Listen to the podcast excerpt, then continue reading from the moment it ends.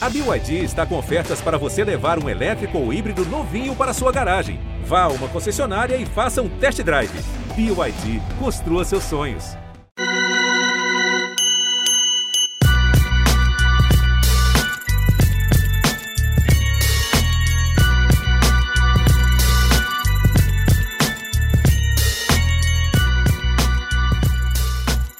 Salve, salve, fiel! Estamos começando a semana com mais um GE Corinthians, seu podcast exclusivo do Timão aqui no Globo Esporte. Eu sou Pedro Suárez e estou nessa hoje com Henrique Totti, Marcelo Braga e Careca Bertaglia para falar do primeiro jogo do segundo turno do Brasileirão, mais uma vitória do Corinthians. Corinthians vence o Botafogo por 1 a 0. Tinha vencido o Botafogo na ida e que milagre o Corinthians venceu os dois jogos do Botafogo no Brasileirão. Acho que isso nunca deve ter acontecido na história do futebol. É, e para falar muito também sobre Corinthians e Flamengo, a gente está gravando na segunda e na terça-feira começa a decisão por uma vaga na semifinal da Libertadores da América. Corinthians recebe o Flamengo, Flamengo que chega crescendo, Flamengo que chega bem, reforçado. Temos muito para falar desse jogo. Temos bastante para falar sobre esse começo do segundo turno também. Uma vitória muito importante do Corinthians que segue quatro pontos atrás do líder Palmeiras, não deixou o Palmeiras abrir vantagem, também ganhou o Palmeiras, né? E o Corinthians fez um bom jogo, um jogo com time reserva, do qual a gente vai comentar os destaques e ver quem talvez tenha cavado uma vaguinha para esse jogo decisivo, que até o momento, né, o, o, jogo do ano, mais um. É legal quando você vai avançando em mata-mata, que tem vários jogos do ano. E esse agora é o jogo do ano. Tanto é que o cara Cabertaglia aqui, logo antes de começar a gravação, fez uma confidência. Quantos dias sem dormir direito, careca? Bem-vindo. Fala amigos, boa tarde. Ah, acho que uns três, mano. Uns três. Ah, porque a você fica pensando, Botafogo né? deu, Depois que ganhou do Botafogo, deu pra dormir um pouquinho mais tranquilo ou ainda não? Ah, foi bom, né, ganhar, assim, principalmente pela resposta, né? A gente vai falar bastante disso aqui no, no programa. Tô alinhado com o Mister, já é a terceira vez que eu gravo um, um vídeo da torcida e ele fala depois no, na entrevista. Ele não viu o meu vídeo, porque acaba demorando um pouquinho para subir no site, já se alguém se perguntar isso. Mas acho que as ideias estão batendo e claro que eu fiquei mais calmo, né? Mas o jogo de quarta ainda me machuca bastante porque ah, era o momento de, de ter aberto uma vantagem, porque a sequência agora é pesada e óbvio que a pressão aumentou muito para esse jogo de amanhã. E se alguém, corintiano ou flamenguista, e até os que estão secando, estão dormindo tranquilo, esse cara aí tá errado e o certo sou eu. Maravilha. O Marcelo Braga tá com o credenciamento aprovado, tá com aquele frio na barriga também para uma cobertura desse tamanho, Braga. E aí já vamos também falando do jogo. Queria te perguntar, você tá. Eu sempre faço, quando eu quero fazer uma referência a um time mais antigo, de uma década atrás, sempre te pergunto: ah, você tá na cobertura do Corinthians há uns 10 anos já, né? Ontem, ontem não, no sábado, eu vi muito torcedor chamando Fausto Vera de Bruno César, porque pegou a bola, chutou no gol. E acho que a torcida gostou disso, hein? Fala, Pedrão, tudo bem? Cara, é... não, acho que essa comparação não tem muito a ver, não. Bruno César chutava de muito, de muito mais longe, tinha uma qualidade muito boa em chute, assim. É... O que eu senti do Vera é que ele tá com apetite, né? Ele é um cara que pisa na área e, e fecha o ouvido ali. Alguém pediu mais alto, ele não tá nem aí, não. Vai chutar, vai finalizar vai tentar o gol. Foi uma atuação bem legal do, do argentino, né? Depois de ter deixado uma primeira impressão ruim na derrota para o Atlético Goianiense na Copa do Brasil. Dessa vez foi titular e foi aprovado aí pelos torcedores. Acho que todo mundo gostou da presença do Vera, trouxe uma, uma esperança aí de que o Corinthians contratou realmente um jogador que tem boas qualidades e que pode se encaixar nesse time do Timão na temporada. É, você estava falando de coisa antiga, eu estava lembrando aqui que eu estava na, nas quartas de final, acho que o Careca também estava na Libertadores de 2012, é, naquele gol do Paulinho, né? Contra o Vasco. Careca é, não estava. Você não estava? Não, não, não. Fiz a opção de um jogo daquela Libertadores lá. O cara sabe que, que, é foi? Ah, porque eu tava, eu, eu tava nos dois jogos contra o Palmeiras tal, daí Fiquei com isso na cabeça, acabou dando certo, a zica saiu e é isso. O importante é que o Corinthians ganhou. Mas eu não tava, não, eu tava em casa ajoelhado, sei lá, com alguns incensos. alguma coisa tava. sei lá o que eu tava fazendo. Tava em casa. Boa. Bom, foi o duelo com o time carioca também, né? Nas quartas de 2012, há 10 anos. É um bom time do Vasco da Gama, que tinha brigado com o Corinthians pelo título brasileiro no ano anterior. E agora esse Flamengo aí. Acho que todo mundo está cercado de expectativa do tamanho desse duelo e do que vai acontecer terça-feira na Neoquímica Arena e na outra semana no Maracanã.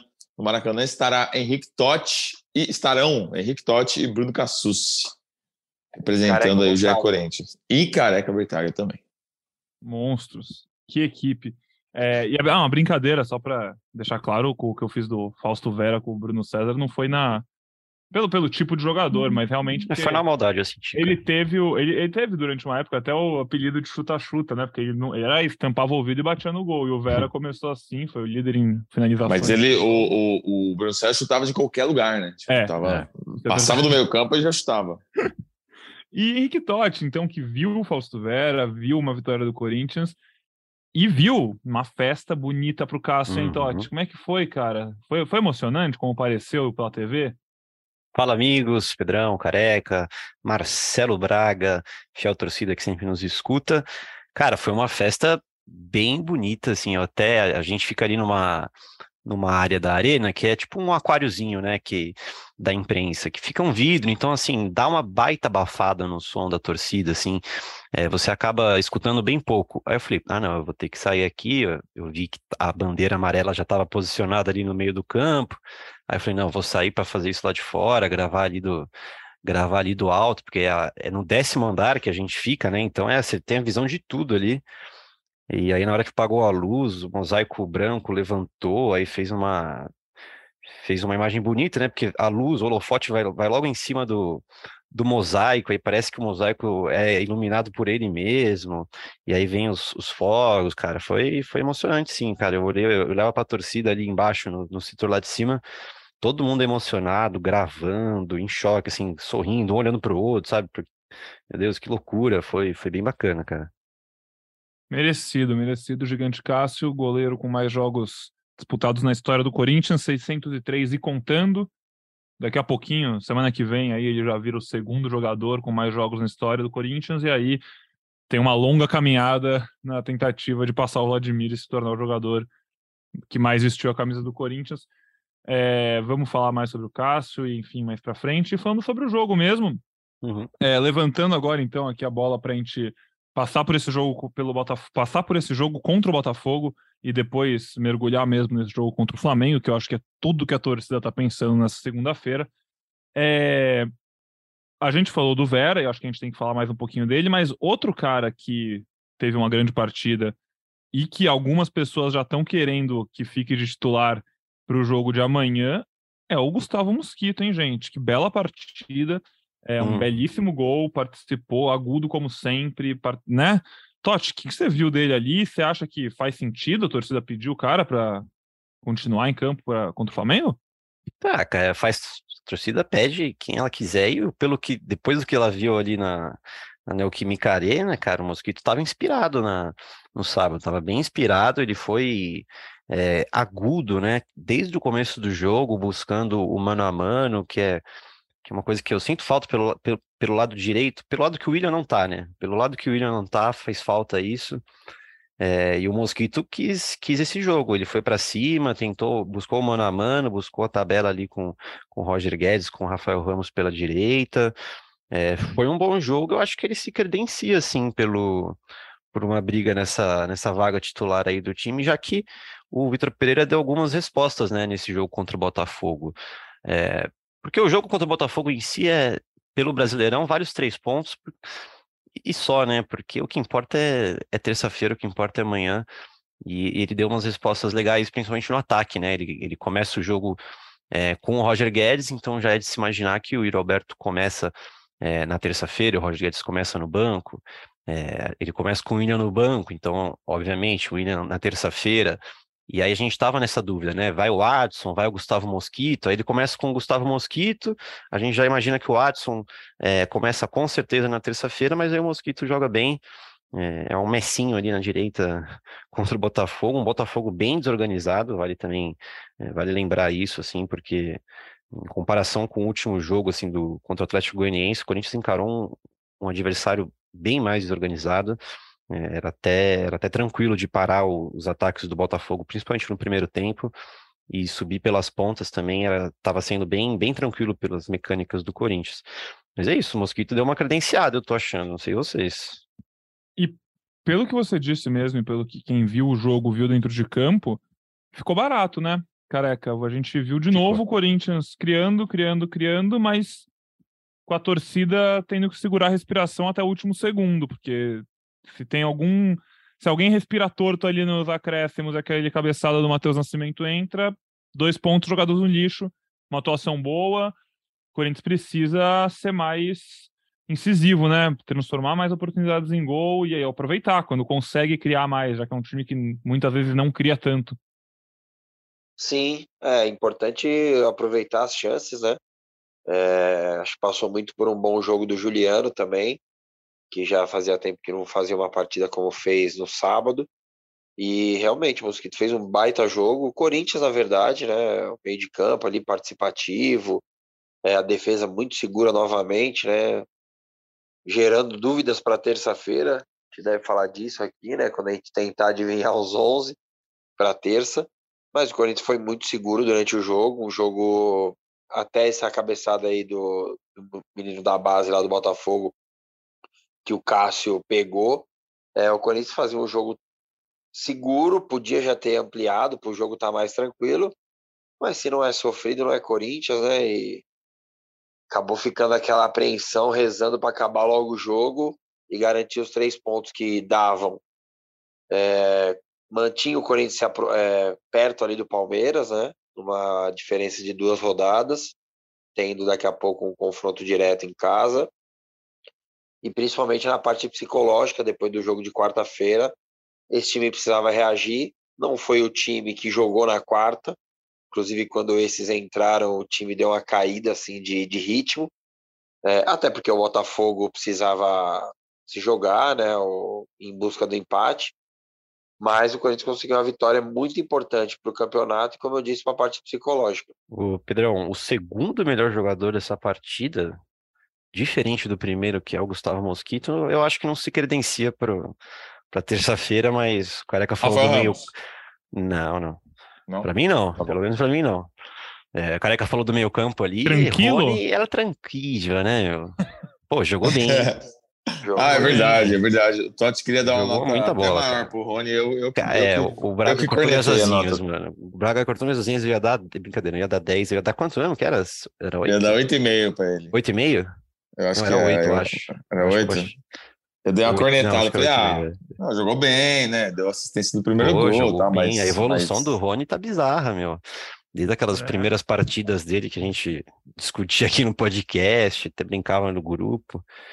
Pô, é, no... vamos tentar, inclusive, vamos tentar trazer o Rony aí nessa temporada ainda para participar do podcast, é. que ele é um papo legal também. Ah, Sempre xodó, para na zona mista sempre para na zona mista, fala sempre. com todo mundo. Ele, aliás, é um dos jogadores mais simpáticos do elenco em chegada de hotel, cara.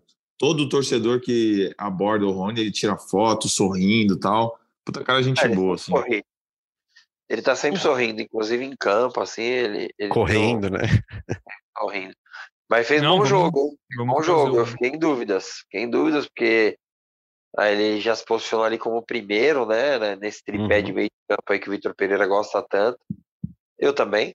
E fiquei sabia assim como ele ia se portar e mesmo ele sendo, sei lá, a sétima opção, né, do elenco ali para o meio de campo, para essa o Braga usa sempre uma palavra que eu, eu gosto, é gestão de elenco, né? E mas ele está sempre jogando, né? Tá sempre jogando e óbvio que tem melhorado. É, o Vitor Pereira já conseguiu melhorar vários jogadores, o Rony é mais um, é, desde aquele jogo contra o Atlético Paranaense, que ele pega o Rony igual o filho pelo braço ali, né? É.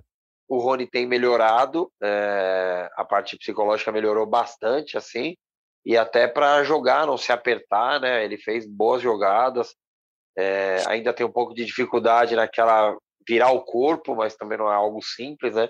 Até pela confiança, o Du vinha fazendo bastante, mas tem acertado o passe, não tem se limitado a só tocar para trás, né? Isso já ajuda bastante. e entra naquilo que eu sempre falo, né? O cara para jogar no Corinthians e tocar de lado não serve.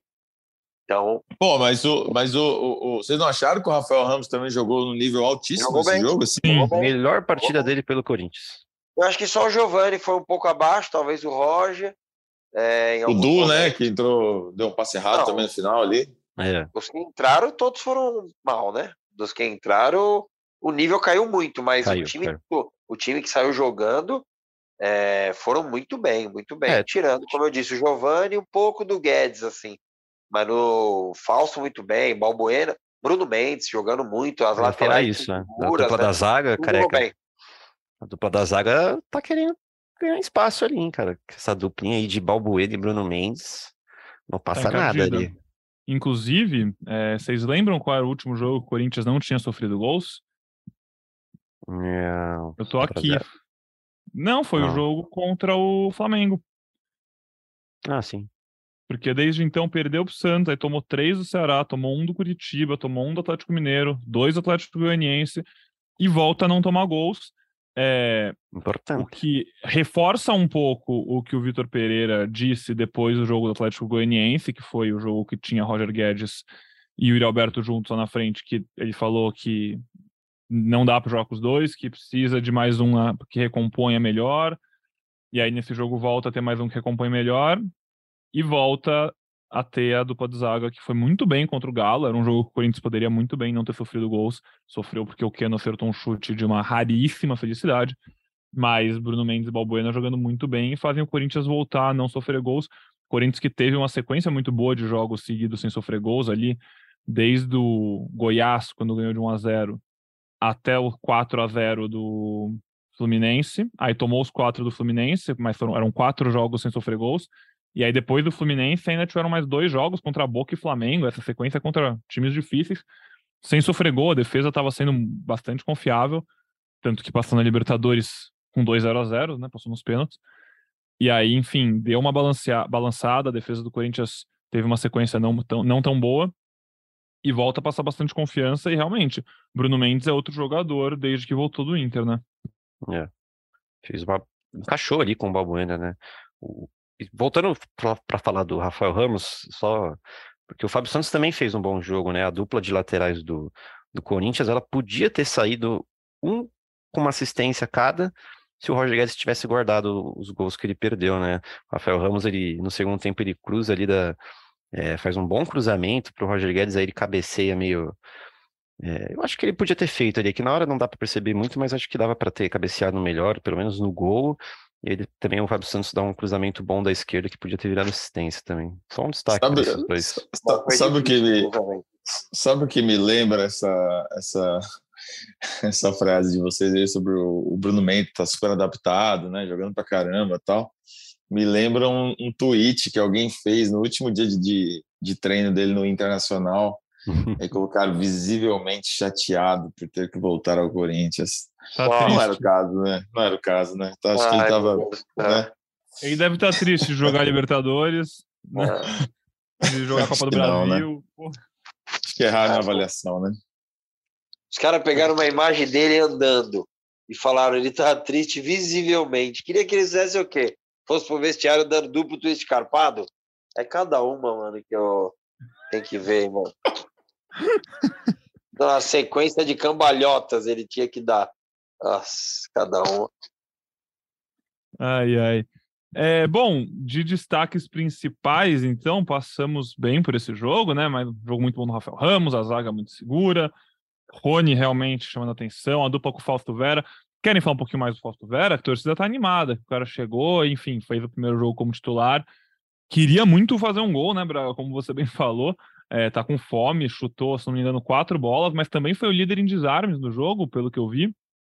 Então, um cara que apareceu em todas e que deixou bem claro que ele quer ser titular e tem bola para brigar por isso. Vai ser difícil porque o meio campo do Corinthians está concorrido, os caras estão bem, mas ele quer estar nos jogos grandes, ele parece e parece apto para isso, né? É, é, assim, a gente tem que sempre tomar cuidado porque é um jogador de, de 22 anos que acabou de chegar no Brasil, então vai oscilar, né? Fez um grande jogo, pode ser que na próxima vez não vá tão bem, e vai demorar para se adaptar, porque é normal essa, essa mudança de país e, e, mudança de realidade. É, a gente vai dar uma matéria sobre o Fausto Vera amanhã. Bruno Cassucci já está produzindo ela. Tem uns bastidores legais aí sobre a contratação dele. É, por que, que o Corinthians quis tanto esse jogador? Como é que foi o convencimento nos bastidores para que o negócio saísse? Então, não vou dar spoiler, não, mas a gente vai publicar no GS. Se você está ouvindo a gente, procura lá que já deve estar tá no ar e você vai gostar. São informações bem legais aí que o Cassus escolheu. Te aprovou o Faustinho, careca? Ah, foi legal. Ontem ele estava mais solto, né? Ontem não, no sábado. Tava mais solto em campo, assim, até no, nas redes sociais, né? Já tinha mais jogador do Corinthians dando boa, craque, boa, joga muito. Na primeira postagem ninguém deu um oi. Era só aquelas páginas de Corinthians, análise fiel, sabe? Essas aí. Escreveu, escreveu em português ainda, hein? Que era um sonho, sim, sei lá. Sim, falou que era um sonho e tal. Só faltou ele falar que o Cássio era lindo aí, ia ser demais para nós. Mas ele fez uma boa estreia como como titular, né? Vamos falar que foi a estreia, foi dessa vez, porque contra o Atlético Goianiense ele entrou pros caras, hein? Ele deu os passos pros caras tal. Mas esse jogo já jogou bem, mostrando o porquê o Corinthians foi contratar, né? Como disse o Braga, sem spoiler, né? Mas provavelmente na matéria aí que eles estão assinando deve ter isso aí, chute de fora da área, né? Um jogador com bastante chegada. O tal do box to box ele faz muito bem. É magrinho, né? Então tem velocidade para arrastar. E sei lá, acho que ele colocou uma dúvida na cabeça do, do Mister. É, vamos ver, vamos, vamos esperar até amanhã, titular ou não. Acho que mesmo com a chegada faz, sei lá, uma semana, gente, cinco Isso. dias, ele tá pronto para ajudar, mano. Acho importante isso. Quanto mais gente o Corinthians tiver à disposição para essa sequência, melhor, né? A gente sabe o que a gente passou naquela semana dos jogos contra o Boca, né? Procurando alguém. Puta, não tem ninguém lá, gente, que tá atrás do, do da placa de publicidade, pode jogar. Tá Ligaram tá, até pro Careca pra perguntar se ele podia entrar na bomboneira. Ah, é que não dá. Eu tô mais pesado que sono de surdo. Não dá para eu jogar, não. Mas dessa vez temos bastante opções, né? Dá para ele, dar, ele ir mesclando ali uns, os caras do meio, né? Hoje jogam três no meio. Nós temos já cinco, seis ali à disposição. Quem sabe o Renato voltando daqui a pouco. É, e daí é um problema total do Mister e acho que o Corinthians tem boas opções para o jogo de amanhã. Eu, eu, posso estar viajando sobre o Vera aqui, aí vocês veem se concordam comigo. Mas olhando de cima ali, o Vera quase que atua como um, um meio atacante pela direita, né? Quando, quando o Corinthians está atacando, porque o que ele subiu ali pelo, pelo corredor direito, ele, ele pedia ele pedia em projeção o tempo inteiro, muitas bolas não foram para ele enquanto, enquanto ele, ele arrancava pela direita pedindo no espaço. É, às vezes eu enxerguei ele fazendo um pouco do que o Juliano fazia numa época do Corinthians, que ele meio que caía pela direita, só que com mais intensidade do que o Juliano. É, não sei, eu, eu vi, eu, eu, comparei com o Juliano na hora, assim, quando eu vi ele em campo, assim. Não sei se vocês concordam. Eu acho que ele agrega muito ao Corinthians por duas características, principalmente, que foram as que você, Totti, e o Careca falaram agora, que é, cara, coisas muito valiosas. Chute longo, o cara não tem, não tem medo de chutar de fora da área, da entrada da área. E isso é uma coisa que esse time do Corinthians, que é o time que menos chuta no Campeonato Brasileiro, precisa. E a chegada na área, ele claramente chega, ele pisa na área, toda hora tá na área. E num time que, como esse Corinthians do Vitor Pereira trabalha tão bem pela linha de fundo, né? Gosta de fazer triangulação tal. E muitas vezes o centroavante não tá na área. É, tem um volante, um meia de 1,80, né? Acho que ele tem isso. Que pisa na área, que chega, que tá na sobra. Eu acho que enfim, é, é, o que o, é Careca falou. Não vamos dar, a gente não tá dando spoiler porque a gente não sabe a matéria. A gente não leu o que o Cassus e o Braga, o Totti estão preparando aí, que o Cassus agora tá escrevendo. Mas a gente imagina que algumas das coisas, óbvio que tem muito mais, e é muito legal ler para também ver os bastidores, enfim, as informações. Mas a gente consegue imaginar, pelo que viu nesse começo, que isso agradou muito o Vitor Pereira, o Corinthians, e já agradou muito a torcida. É, eu achei legal, Careca, o que você falou da importância de ter mais gente, e mesmo que ele tenha chegado há pouco tempo, já está disposto, já está pronto e em forma e podendo entrar durante o jogo, é, caso não comece titular, para ajudar, para a gente transicionar nosso papo e começar a falar sobre Corinthians e Flamengo, porque se tem uma coisa que o Corinthians vai precisar para ganhar do Flamengo, é elenco. É, a gente tava, a gente pode falar desse time do Flamengo e ver o time titular, mas o time reserva do Flamengo, que nesse fim de semana ganhou do Atlético Goianiense, goleou o Atlético Goianiense, inclusive. É, no time reserva tinha Vidal, Everton Cebolinha, Marinho e mais vários nomes de peso. Então, assim, é, o, o, não vai ser um jogo de 11 contra 11, né? Vai ser um jogo de 16 contra 16 e, enfim, a galera entra e os dois times têm qualidade no banco de reserva para mudar jogo. É, a gente com certeza vai ter jogadores bons no banco do Corinthians também, é, ou Roger Guedes, ou Adson, ou Mosquito, mais de um desses, claro. No meio de campo vai ter ou Juliano, ou Vera, ou Duqueiroz, ou Maicon, ou Cantillo, enfim, muitas opções boas para mudar o jogo durante o jogo. E vai ser um duelo bem interessante. E aí, para a gente começar a falar mais sobre esse jogo, eu vou chamar aqui um áudiozinho do nosso companheiro Jorge Natan, que é apresentador do podcast é Flamengo, é, para falar como chega esse time do Flamengo, o Flamengo que vem de vitórias seguidas no Brasileirão, está é, se recuperando, Dorival Júnior chegou fazendo um bom trabalho e chega possivelmente no seu melhor momento do ano para enfrentar o Corinthians valendo uma vaga na semifinal da Libertadores. Então fala aí, Natan. Fala, Pedrão. Um abraço para você e para os amigos aí do GE Corinthians e também para todos os ouvintes que certamente estão com muita expectativa para esse confronto contra o Flamengo. Quero agradecer a tua participação lá no GE Flamengo. Tenho certeza que ela deixou muito feliz se algum alvinegro acabar esbarrando lá com o nosso podcast Rubro Negro. É, você representou muito bem e falou é, com propriedade sobre o momento que o Corinthians chega para enfrentar o Rubro Negro nessas quartas de final da Libertadores.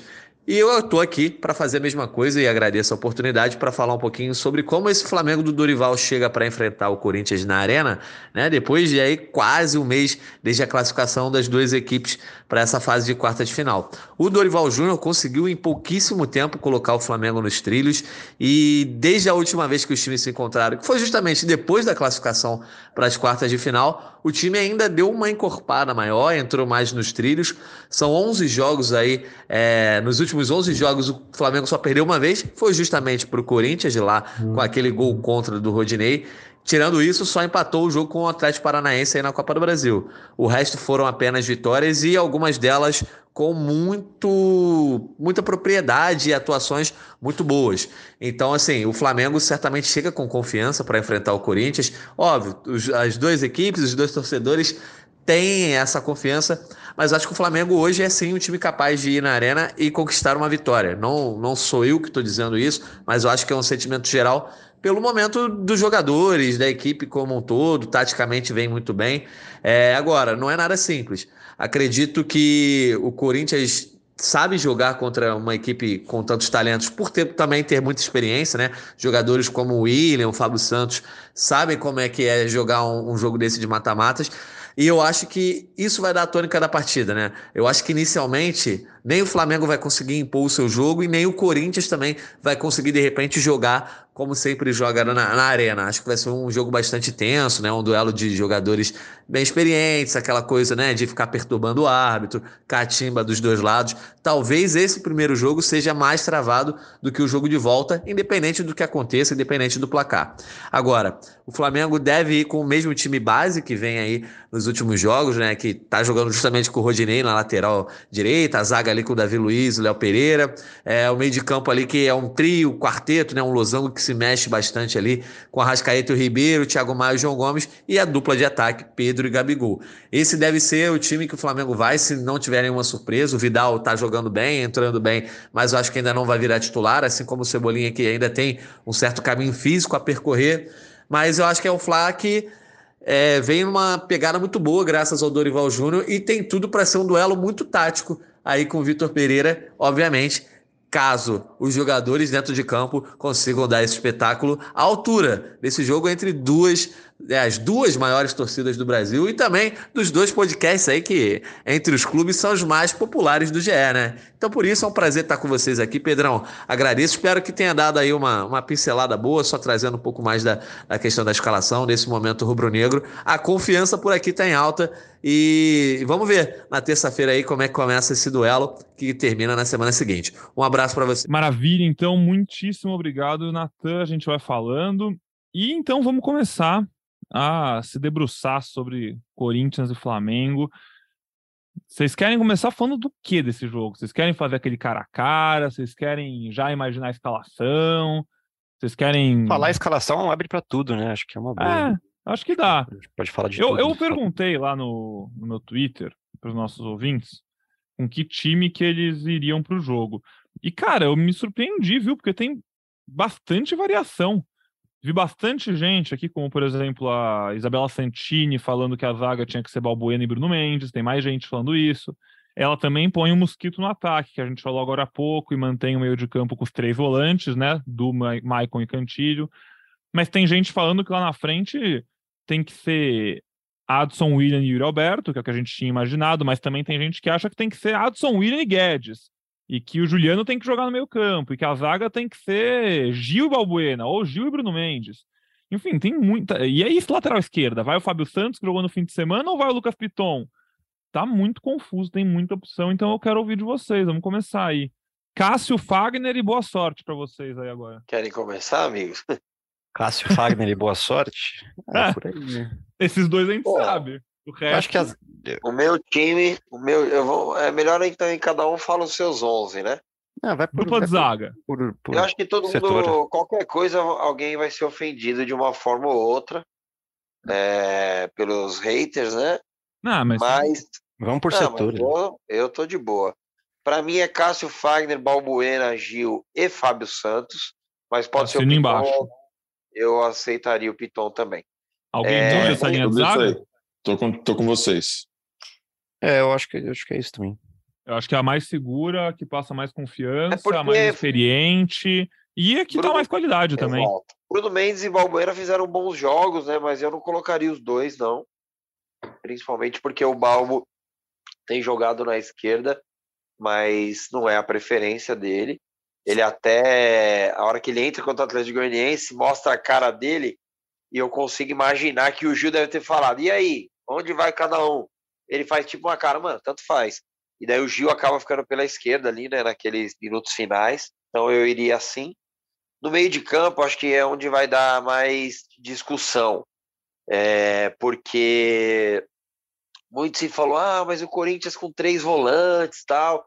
Mas eu, como defendo que para mim não são volantes, eles são meio-campistas, é, e se eles fazem um bom jogo que é encostar principalmente nos externos e no lateral e fazer é, superioridade numérica, eu manteria os três. Então eu jogaria com Cantijo, Maicon, Edu.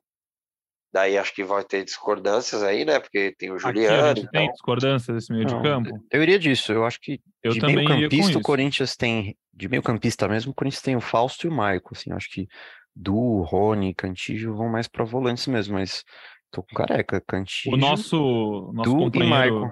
Nosso companheiro de cobertura do Corinthians, o Raul Moura, né? Que tá sempre na audiência e tá lá no gol atualmente. Gente boa, hein? Falou que o meio-campo tem que ser Rony Cantilho e aí é Vera ou Juliano. O Rony tá encantando a galera, molecada. Tem, tem muito torcedor. O Rony tá jogando bem também, mas eu acho que. Não, mas eu, eu iria. Não, com... acho que o Vitor vê ele com mais com um Coringa ali, talvez. É. Né?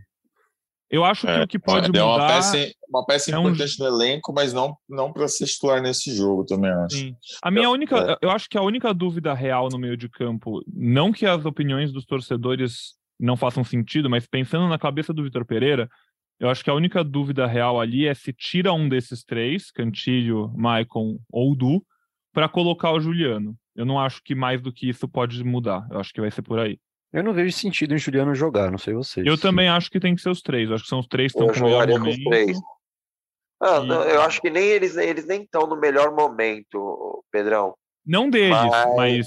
Deles, é. Mas eu acho que eles podem fazer as duas funções e acho que o Flamengo, o Corinthians precisa se impor, né, jogando em casa, mas é, é preciso respeitar o Flamengo também, ó, a qualidade do Flamengo, é porque existe dúvida lá também, né?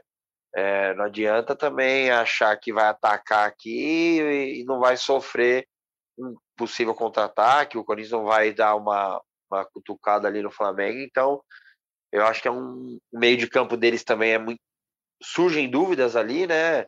É, Porque provavelmente vai jogar Pedro e Gabriel, a Rascaeta sim, daí o Everton Ribeiro também, aí o Vidal também, então assim eu acho que lá eles também vão ter um pezinho atrás Então, eu acho que esses três que eu citei, eles podem fazer bem as duas funções. Eles podem ajudar bastante ali na parte defensiva, que vão ter esses momentos, óbvio, é, mas eles também têm qualidade para sair de uma pressão, uma hora que o Flamengo vinha marcar lá em cima e o Du voltar aquele, dar aqueles giros que ele dava e conseguir pegar numa situação boa de, de contra-ataque. É, então acho que eu, escalaria esses três. Só falta o Braga falar se ele se ele faria alguma substituição nesses três aí. Marcelo, não, não. Acho que a gente está tá bem alinhado aí nesse, nesse meio campo. Eu também não iria com o Juliano, não. E acho importante é, a presença do Cantilho até para acelerar o jogo também. É, e aí, aí é a questão: acelerar o jogo para o Mosquito, será? Para o Adson? Aí fica um pouco mais a minha dúvida na formação desse lado do ataque aí. É, então. A gente aí consegue falar que vai, o William vai jogar, e os outros dois? Roger Guedes, eu... Yuri, Adson, Mosquito, eu... que dois jogam? Eu acho que só tem uma dúvida aí. Eu acho que jogam Yuri e William. E acho que a dúvida é entre Adson, Mosquito e Guedes. E o Guedes em terceiro nessa, nessa escala aí. Por quê? É, eu acho que ele pode usar o Adson o Watson é um cara que joga com o pé invertido e gosta de trazer a bola por dentro e ele acaba liberando o corredor para o Fagner. É um cara que fez um bom jogo contra o Flamengo também no Brasileiro. É um cara que saiu do banco contra o Botafogo. Então eu acho que o Watson está na frente desses aí. É... O Mosquito, o jogo dele credencia ele a pensar que pode ser titular, até a gente tem visto bastante gente nas redes sociais, a torcida do Corinthians, falando que ele poderia ser um possível titular, né? Porque ele é um cara até com uma característica parecida, entre aspas, com o Mantuan, né? Na parte defensiva, ele poderia dar um auxílio ali para o Fagner, né? É... Em alguns momentos, então acho que ele é. O Guedes está um pouco atrás, depois daquela entrevista do, do Vitor Pereira, eu acho que depende muito do adversário, e no caso não é esse o adversário de que, que ele poderia pôr os três juntos, como foi contra o Curitiba. Então, acho que ele olha o Guedes hoje como uma opção para o Yuri. Só que pela escalação do sábado, eu acho que o Yuri vai sair jogando junto com o William. E daí a dúvida para mim é só na, o cara da ponta direita ali. Mas você é com quem? Quem que você quer? Eu, eu iria com o Adson. Adson. Henrique Totti, Marcelo Braga. Eu iria com o Adson também. E eu, mas eu acho que esse jogo contra o Botafogo foi importante assim para o Guedes, é, porque ele estava com uma imagem de, de, descompromissado né, do jogo contra o Atlético Goianiense. Desse jogo ele se esforçou mais, deu para ver um Guedes mais participativo em vários momentos do jogo. É, acabou não, não, não, tendo chance clara de gol, né? Teve uma cabeçada que ele, que ele deu fora, mas estava um pouco longe ali da, da pequena área, meio mal colocado e tal. É, acho que teve uma outra chance que eu não estou não tô lembrando exatamente qual foi, mas foi mais participativo do que no último jogo e acho que foi importante para ele, assim. Acho que até ele saiu meio aplaudido na, na Neoquímica Arena, o, o Totti que estava lá eu, pode... Eu, eu senti isso, assim, pela imagem. Porque mostra também como, às vezes, a rede social não é a mesma coisa que a vida real, né? A gente vive muito se pautando em rede social, porque tudo acontece no Twitter e, enfim, a gente trabalha com comunicação e tá o dia inteiro na internet. E o Roger Guedes, muitas vezes, a gente vê sendo criticado, muito criticado. Até o William sendo criticado, às vezes, e, pô, no jogo, imagino que pelo estádio o Totti tenha sentido. Roger Guedes saiu para parecer muito aplaudido, o William entrou ovacionado, enfim, também achei muito importante. E aí, Totti, depois de falar isso, também já quero ouvir quem que seria o seu último atacante titular. Cara, de novo eu vou deixar minha crítica aqui ao Aquário, que a gente fica ali, porque dá uma abafada até nas, nos aplausos, cara. Eu posso, eu poderia falar aqui que aplaudiu, mas se eu te falar que me marcou os, os aplausos pro Roger Guedes, eu, não vou tá, eu vou estar tá mentindo. Eu olhei para baixo, sim, vi o pessoal ali do setor que fica logo embaixo aplaudindo, sim, mas, pô, por muito, muito por conta desse vídeo que fica ali abafando, é, dá pra falar só que saiu aplaudido. Se foi muito ou pouco, eu não sei te dizer, cara. Mas o Roger tentou sim, que nem o Braga falou, deu, passou uma imagem diferente. É, ele, ele perde ali dois gols, né? Mas aí acontece, né? Não tem, não tem como tem como criticar muito, talvez. posicionamento melhor ali, mas enfim, é, perdeu as chances ali, mas tentou, tentou, correu, veio pedir bola mais no meio, deu opção, triangulou, acho que dá assistência para o Vera ali, né? Que o Vera acho que tentou chutar cruzado para o Roger tentar desviar. Enfim, fez um, fez um jogo legal, sim. É, pro ataque, eu tô com vocês também. Adson, Yuri é, e William, né? Que aí o Gustavo Mosquito pode ser uma opção de, de velocidade para o segundo tempo, né? De, de contra-ataque. Eu, eu, eu, vejo o Gustavo Mosquito mais de arrancada do que o Adson, pelo menos. O Adson acho que é o, o driblinho mais, mais próximo do corpo ali, né? Eu concordo e acho que o Mosquito vai ser muito importante porque o Flamengo na lateral esquerda tem o Felipe Luiz, que é um ótimo lateral, mas que é um ponto fraco defensivamente hoje pela idade, pelo que ele aguenta fisicamente do jogo. É, e o Mosquito e o Adson, eles exigem de forma diferente, né, da defesa. E o Mosquito, seja sendo titular ou vindo do segundo tempo, é um cara que é muito mano a mano, é muito bola na frente, e eu acho que quando ele estiver em campo, porque em algum momento ele vai entrar, isso é muito provável, mesmo que ele não comece como titular, vai ser muito importante, vai ser um duelo bem legal da gente ver. É um jogo, cara, assim, com muitos duelos muito interessantes, né? A gente óbvio que a gente aqui vai falar do Corinthians e tá analisando o Corinthians, mas o time do Flamengo é um time muito bom, cara. Um time com muita gente que promete bastante, né, careca? Promete vários confrontos interessantes de jogadores específicos, de setores. É... E ah, promete ser uma partidaça. Eu sei que o torcedor do Corinthians está pouco se importando se o jogo vai ser bom ou ruim, ele quer passar, e tá certo. Mas vai ser, tem tudo para ser um baita jogo, dois baita jogos. Ah, com certeza, né? O time do Flamengo é muito forte, né? Muito forte, assim. É se o Corinthians contratou bem na janela, o Flamengo nós podemos dizer que, que é a mesma coisa, né? O Flamengo foi buscar um jogador de, de UEFA Champions League foi titular várias vezes, né? O Everton Cebolinha. Então, é um time muito forte, óbvio, mas o Corinthians também tem sua força em casa, precisa fazer valer esse fator casa. E assim, eu num jogo desse aí de, de, 90, de 180 minutos, é, dificilmente nesse nível as coisas se decidem no primeiro jogo, né? Então, eu acho que você tem que ir vivo para o jogo da volta. E mesmo que seja aquele vivo se equilibrando numa porta, uma porta de madeira rodeada por tubarões, mas vivo. Então, assim, acho que o Corinthians precisa ser inteligente, o Vitor Pereira tem condições para isso. E qualquer resultado que não seja um 3 a 0 para qualquer um dos lados, eu acho que está muito vivo lá para o Rio. E então o Corinthians precisa ser inteligente, é, sentir o jogo, mas óbvio que independente da qualidade dos dois times e tem bastante dos dois lados, é um jogo de quartas de final de Libertadores, então a perna pesa, mesmo para os jogadores mais experientes. Então vão ser dois jogos bem complicados e ansioso, cara. É difícil ficar falando porque a gente fica tem puta, podia ser o melhor dos mundos, né? Um cara ser expulso deles com cinco minutos, o Corinthians amassar, mas a gente sabe que as coisas não funcionam assim. Pode acontecer, porque é o futebol, mas é, acho que serão 180 minutos equilibrados. E, mas o Corinthians tem condições sim de fazer um bom jogo. Eu só queria defender rapidinho o porquê que eu falei do Watson. Eu estava vendo o jogo do rival é, contra o Ceará e o Palmeiras estava posicionado no 4-2-3-1 e o Scarpa na esquerda. Mano, foi uma mudança de posicionamento do Scarpa que o Abel falou: vai ali por dentro. Tava muito encaixado o Ceará. E isso que eu cobro muito de dos cobrei muito do Silvinho, o Vitor Pereira já fez isso várias vezes. Acho que uma mudança de posicionamento, e o Corinthians tem isso com o Watson, por exemplo, que é a minha defesa, você pode segurar um pouco mais o lateral esquerdo, dar mais liberdade para o Fagner e o Watson vir por dentro, sabe? virar um meio que um 4-4-2, assim, um 3-5-2. O William também tem essa capacidade pelo outro lado. Sair um pouco ali da beirada, confundir marcação.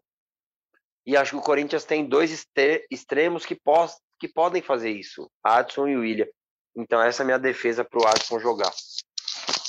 Boa. Vale lembrar que o podcast já Corinthians cravou a escalação para o jogo contra o Botafogo. Parabéns aos envolvidos.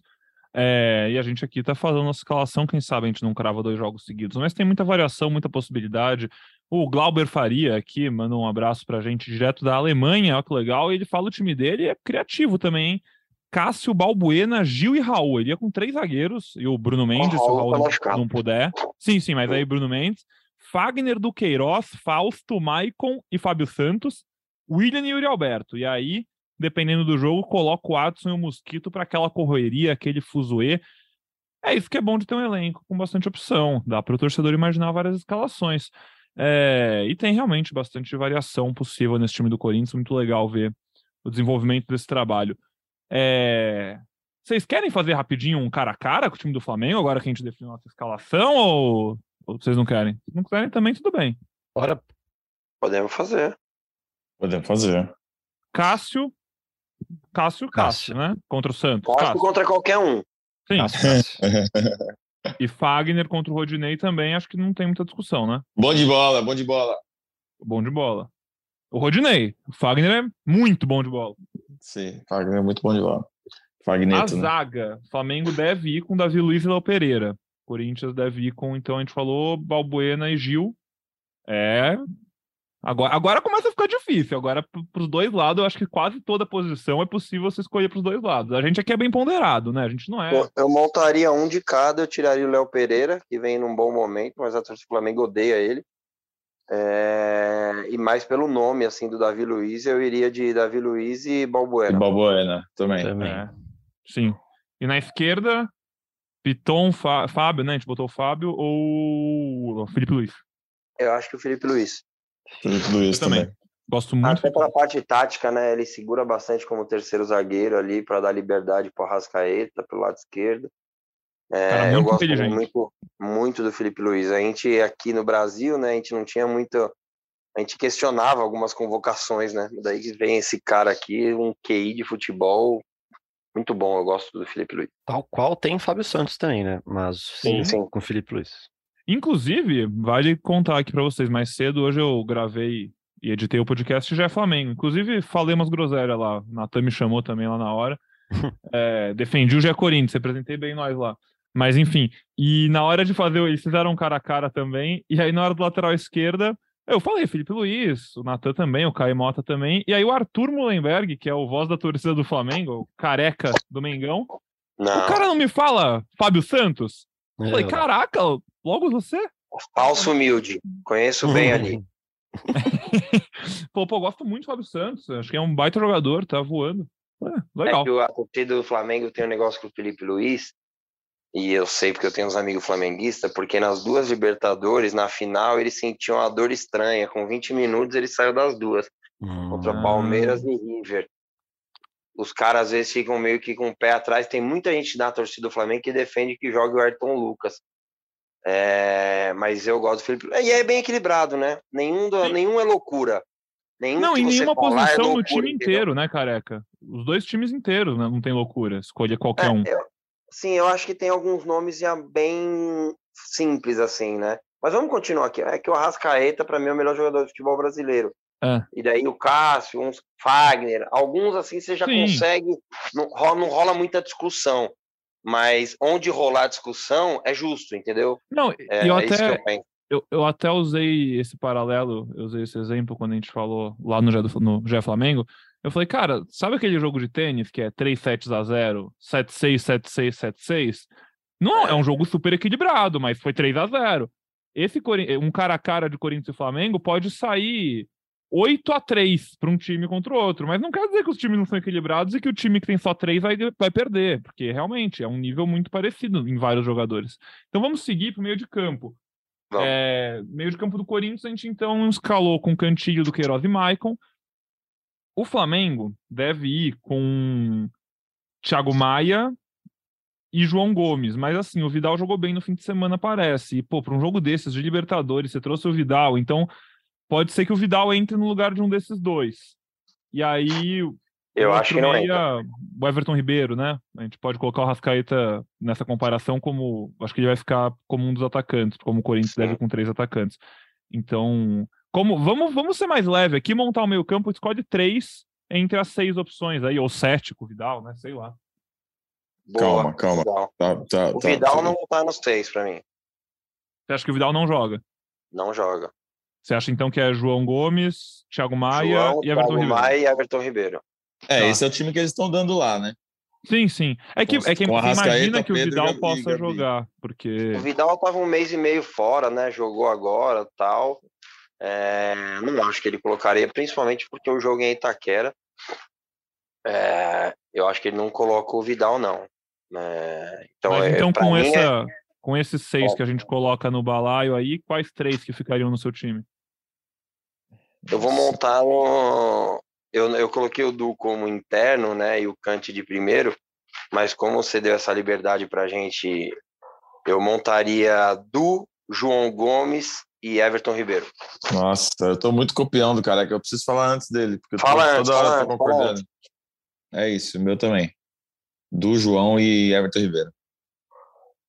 Eu ia de Du Maicon e Everton Ribeiro. E você, Totti? Eu acho que eu ia assim também, Du Maicon e Everton Ribeiro.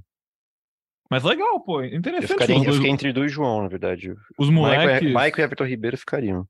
Entre Du e João, mas acho que Os moleques ganhando peito pra isso, né? Pô, a gente tá falando de dois meio de campos tão estrelados, com tantos jogadores com nome, e dois moleques que subiram há pouco tempo da base e estão, assim, as duas torcidas apaixonadas pelos dois, dois belos jogadores, é, belas revelações do futebol brasileiro, e com moral mesmo.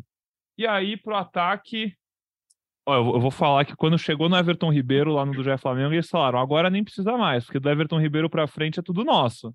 É por aí mesmo, vocês acham? porque agora no ataque é, é, Pedro, Gabigol e Arrascaeta contra o William, Yuri e Adson. É. Eu sou, se me der a mesma liberdade de colocar três, eu vou tirar o Gabigol. Ah, não, eu vou com os três do Flamengo. Eu também, eu vou, cara. Eu vou tirar o Gabigol porque ele na ponta direita, ele não é o fenômeno que ele é de 9 para mim. E você é mais o Pedro de 9 do que o Gabigol de 9? Não, mas é que eu não vou mudar. Mas você não gosta do Gabigol porque ele faz muito eu gol no gosto muito. Não, não, eu acho o Gabigol muito bom, hum. mas muito bom. Por exemplo, eu tenho várias discussões aqui nos grupos dos meus amigos, ele e o Pedro. Eu não pensaria meia vez em escolher o Gabigol, nem meia vez. Eu nem também. passa na minha cabeça. O Gabigol é mais técnico, muito mais decisivo. tem muito Concordo mais recurso, muito. tem muito mais recurso, mas muito mais. O Gabigol decidiu um passe de três dedos que a bola não saiu um milímetro da grama. Ela foi lambendo a grama, que coisa linda, velho. Sou fã do Gabigol. E é jogador que joga na, na pressão, né? No momento de eu... definição, assim, de decisão, contra vaia, tudo mais, tem uma personalidade muito forte, assim. É muito Mesmo bom. com os números baixos, é, mesmo ele não estando jogando bem, eu coloco o William, a Rascaeta e de nove, qualquer um dos dois deles lá. Pode escolher o Pedro, porque está jogando de nove, mas se eu pudesse escolher, eu colocaria o Gabigol. Eu montaria, se eu pegar a seleção dos dois times e montar como eu quero, era exatamente isso aí. Cássio, Fagner, Davi Luiz, Balbuena e Felipe Luiz, Du, João Gomes, Everton Ribeiro, Arrascaeta, William e Gabigol. Timaço. Porque o Gabigol, o Gabigol na direita, eu sou mais o William. Eu sou mais o William. O Gabigol lá na ponta, entendeu? O, a minha comparação é essa. É que é, eles estão jogando muito no 4-4-2, né? Eles, o, é, é difícil vem, de fazer é difícil. o cara o escorrega por dentro, o Gabigol se aproxima do Pedro. Tem momentos e momentos do jogo. O Gabigol, pra, eu gosto, como eu disse, gosto muito. Eu colocaria ele de 9 eu montando meu time ideal, entendeu? É que eu, o Pedro que tá jogando de 9. Então é o William, a Rascaeta e o 9, qualquer um dos dois deles. Muito bom, muito bom. Eu acho que o, o William Gabigol, não tá entregando pra tá aí, mas, mas é o justo. O Gabigol, nesse ano ruim que a gente tá falando, tem 22 gols em 49 jogos. Então. Não, o é artilheiro é... do Corinthians no não ano tem como tem... deixar tem por 10, William. 10, né? Não tem como pôr o William. Deixa lá. Né? Mas no ideal, assim, no mundo ideal, num time ideal, eu colocaria também o William, Gabigol, Pedro e o Arrascaeta, beleza. Mas, Mas pelo momento. Pelo momento, talvez. Não dá, acho que não dá então, para o William, não. Então, William é, ou Everton Ribeiro? Então, aí, ó. É uma, é uma discussão. Aí é uma discussão mas é que melhor. O William não tá jogando por dentro. É, é que o William então. não tá jogando por dentro e o Everton tá. É, então, assim, abre muita coisa. Mas o William. Então, se a gente fosse brincar assim, eu tiraria o Everton Ribeiro, eu colocaria o William centralizado, eu colocaria os três do Flamengo. Sim. É, então é isso, dá para trabalhar de várias formas. Um treinador que me pegasse a mistura desses dois, ele ia se divertir.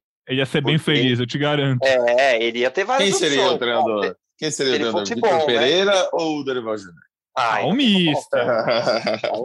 Chama o Mister, Marcelo Braga. Aí não tem comparação. O... Eu até gosto do Dorival Júnior, várias vezes já teve discussão. Ah, e se manda tem quem embora, quem você traz? Como eu não vivo disso, de saber quem é o técnico do Olympiacos, do Fener... Agora eu sei, né, que do Fenerbahçe perdeu, inclusive, hein, o inventor da bola. É, já tá fora da Champions League. É, e eu não sei os treinadores do mundo. Eu sempre falei, pô, o Dorival eu acho que é uma boa. Porque o Dorival, ele é aquele cara mal, ele é tipo o contrário do Rogério Ceni. Sabe o Rogério Ceni, ele gosta de assinar as vitórias. Ah, foi o Rogério Ceni que fez essa troca. O Dorival não, o Dorival Júnior, ele ele dança conforme a música. Ele chega lá, os caras do Flamengo são fortes no vestiário, ele deve ter chamado uns três, quatro, falei, aí, gente, vamos jogar como aqui? Então eu gosto disso. Eu gosto do treinador que dá voz para jogador. É, claro, não pode dominar ele, né? Igual o Neymar tentou fazer lá, tal. Mas eu gosto do Dorival. É que, é que o Vitor Pereira eu sou gosto bastante, assim, acho um baita treinador. E o Dorival chegou, eu até brinquei com o Arthur mesmo. O Dorival chegou meio que com um X na testa, né? Que daí os resultados vão começar a acontecer mas a diretoria do Flamengo é uma daquelas que gosta de demitir, né? Tanto que ele, o contrato dele é até dezembro e o Flamengo hoje paga quatro treinadores ao mesmo tempo. Então acho que não tem nem discussão isso aí. E o Vitor Pereira acho que gostaria de trabalhar com essa seleçãozinha que a gente fez. Acho que ele ia se divertir bastante. O que dá para saber é que, como a gente disse, promete ser um grande jogo, grandes jogadores em campo, né? O Química Arena vai ser palco para uma partida épica, né? Pô, jogo com tudo que a torcida gosta. Jogador bom, valendo vaga, mata-mata. Eu acho que vai ser um grande duelo e lá no Maracanã na semana que vem vai ser outro grande duelo. Eu vou aproveitar para só mandar mais uns abraços aqui pro pessoal que mandou suas escalações, o Guilherme, o Pepe Assis, o Pablo Ricardo, Gustavo Costa, Luizinho, Rodrigo, Rodolfo. Rodolfo, como sempre, Ó. nosso amigo, Casinho, É, Guilherme é, Tedesco, esse eu vou mandar um especial que ele é meu amigo lá, meu bicho. E tá sempre ouvindo a gente. Um abraço pro Gui. Fala aí, Braga. Acabou de subir uma matéria aqui de Caio Mota e tá cravando o time aqui do Flamengo sem o Vidal. Então é esse meio campo mesmo, Bom. Thiago Maia, João Gomes, Everton Ribeiro, Arrascaeta, Pedro e Gabriel. É, time sem surpresas aí, que vem para enfrentar o Corinthians. É, só destacar também, antes da gente a, gente. a gente chegou a falar das homenagens do Cássio, mas ah, vocês gostaram das camisas? Qual- quais que vocês gostaram? Acho que a preta é mais bonita, né? Mas das outras, quais que vocês acharam bonitas? Ah, eu assim? acho que assim, se desse pro torcedor comprar, eu acho que eu gostaria mais, ô Braga, te falar. Mas é, esse é o bonita. principal, né? É, esse é o É bonita. Mas eu vou fazer meu desabafo aqui, pro, porque eu sei que. Eu, eu sei, né? Eu sempre falo que a galera lá dentro ouve a gente. Tomara que alguém realmente ouça. Eu falo de brincadeira, vocês brincam comigo. Mas vai que alguém ouve. Pessoal, primeiro, são duas coisas. Fazer com uma camisa dessas, limitada, desse jeito. Por quê, né? Por quê, cara? O cara, o Cássio tá há 10 anos no Corinthians, nunca teve uma camisa do Cássio vendida. O cara é, é possivelmente o maior ídolo da história do clube. E vocês não aproveitam pra ganhar dinheiro em cima do cara? Vai ganhar mais dinheiro, vai fazer. Faz bonequinho do Cássio, tem tanta oportunidade legal. E aí, na hora de fazer a camisa dele, especial, da, pô, puta recorde que o cara marca, faz um número fechado. E aí faz por 350 reais, galera. Pô, é um terço do salário mínimo isso. Tem que ter uma opção mais barata. Depois eu, eu, ó, eu, não dá, sei lá. Fala aí. Calma, cara. A fico preta, bravo a preta é, é 350, né? As outras acho que são 250, as, as coloridas. A preta é É, maravilhosa, cara. A preta é maravilhosa. A, eu- as outras eu achei, eu achei legal a laranja. A azul, a azul eu achei feia pra caramba, mas, a, mas Não gostei você, das outras também. Vendo ao vivo se- aqui na arena. se você comprou a azul, amigo, que está nos ouvindo, é, tudo bem, ela é bonita, mas, a, mas, mas eu não gostei, não.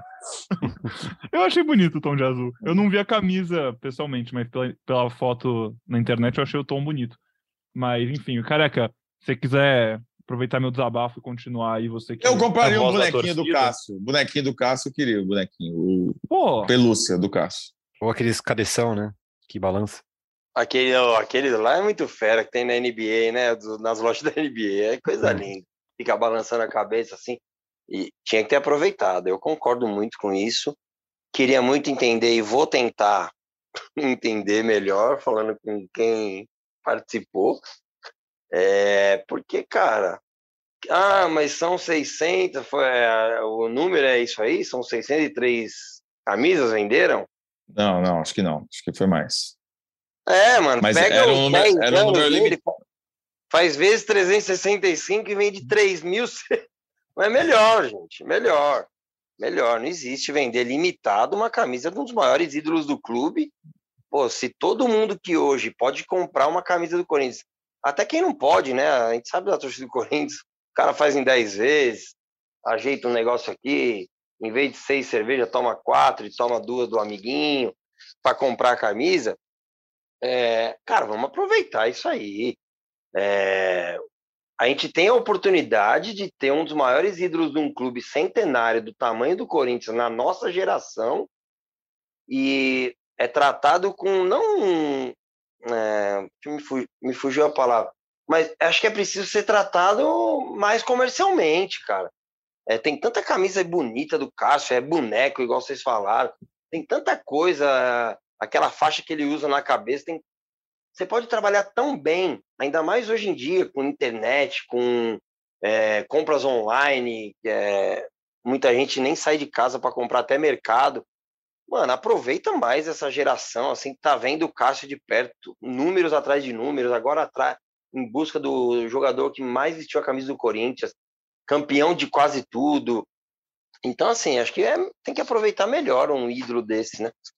É, e, pô, assim, eu entendo que o dinheiro é muito importante, por isso que é caro, né? Mas, pô, diminui um pouquinho a margem de lucro e faz muito mais camiseta que ia vender, ia ganhar mais dinheiro ainda. É, eu realmente não consigo entender. E até porque acho que esse é, esse é, o tipo de camisa que até torcedores que não são torcedores do Corinthians comprariam. Pô, vi muita gente que não é torcedora do Santos comprando aquela camisa do Santos, do Charlie Brown lá, que fez, uma camisa especial. Gente Bahia é faz umas né? Ah, o Bahia faz umas camisas especiais bonitas toda hora e gente que não é torcedor compra. É, com certeza outros torcedores comprariam também, é importante isso. E ah, eu achei bem nada a ver é, fechar é, isso. Mas assim, é, só. só é, mas é, é lindo. Pegando, eu achei muito é, legal só o pegando. Só pegando uma coisa positiva, assim, a homenagem foi bonita, né? Tipo assim, a, foi uma coisa que merecia, o Cássio merecia viver isso. A, a esposa dele até colocou no Instagram que era um sonho dele ser tema de um mosaico um dia, ele achou que não, nunca ia acontecer e, e aconteceu, a gente conseguiu ver ele emocionado, assim, então foi uma homenagem bonita. E só falando um pouquinho de dinheiro, o Corinthians deve bater os, os 5 milhões de arrecadação nesse jogo contra o Flamengo. Estava é, olhando, fiz uma matéria agora sobre ingressos, e o Corinthians aumentou bem os valores da, da, das oitavas para as quartas. Só o setor norte que se manteve em 50 e o setor sul que abaixou de 150 para para 140. Mas o resto, o aumento foi grande, eu acho que vai bater os 5 milhões de, de bilheteria, porque o recorde da temporada é 4,6 contra o Boca na primeira fase. E acho que vai ter mais gente aí nesse jogo. Então, uma grana boa vai entrar para o Corinthians, porque os ingressos estão caros, hein, para o jogo da Libertadores. Tá tudo muito caro. É... E é isso então, pessoal. Acho que vamos ficando por aqui hoje. Marcelo Braga, a gente tem que liberar o homem, que ele tem que entrar lá no Seleção Sport TV, então. Quando você não, não, não, não, na live, na live. Na live, na live, desculpa. Na live do Central do Mercado, Central do GE lá. Então, quando você estiver ouvindo esse podcast, já vai estar lá no ar, dá uma olhada lá no ge.globo Corinthians. Talvez algo interessante que nosso amigo Marcelo Braga disse esteja lá você pode ouvir a voz dele bonita e ver seu rosto tão bonito quanto. Ah, não Mais uma vez. Tanta coisa, tanta coisa interessante, não. Mas só para finalizar, então, é, parabéns para as meninas aí, Adriana Silva, a Gabi Portilho e a Luana Bertolucci e a Tamires, né, que representaram o Corinthians na conquista da Copa América. As meninas voltam ao Brasil nessa terça-feira. O Corinthians retoma o calendário de jogos na quarta pelo Brasileirão. E Corinthians atrás de agora com campeãs na, da seleção aí, segue atrás de títulos na temporada. Precisa correr atrás, tá, né, parou em quarto, se não me engano, o Brasileirão tá, tá embolado lá na frente, mas aquele domínio que a gente viu do Corinthians nos últimos anos é muito superior, não tem sido uma realidade nessa temporada, tá obviamente muito bem o time, mas os outros times subiram de nível, a disputa está muito boa. Esse segundo semestre promete muito no futebol feminino, com o Paulistão brasileiro, Libertadores, e enfim, com as meninas chegando com moral depois de um título tão legal como esse da Copa América. Obrigado, Marcelo Braga. Muito bom. Valeu, Pedrão. Amanhã estaremos lá na Neoquímica Arena. Palpite para placar? Palpite. Ou... Hoje tem. É... 1x0 pro Corinthians. Boa. Ah, vou te copiar, que droga. E você, careca? É...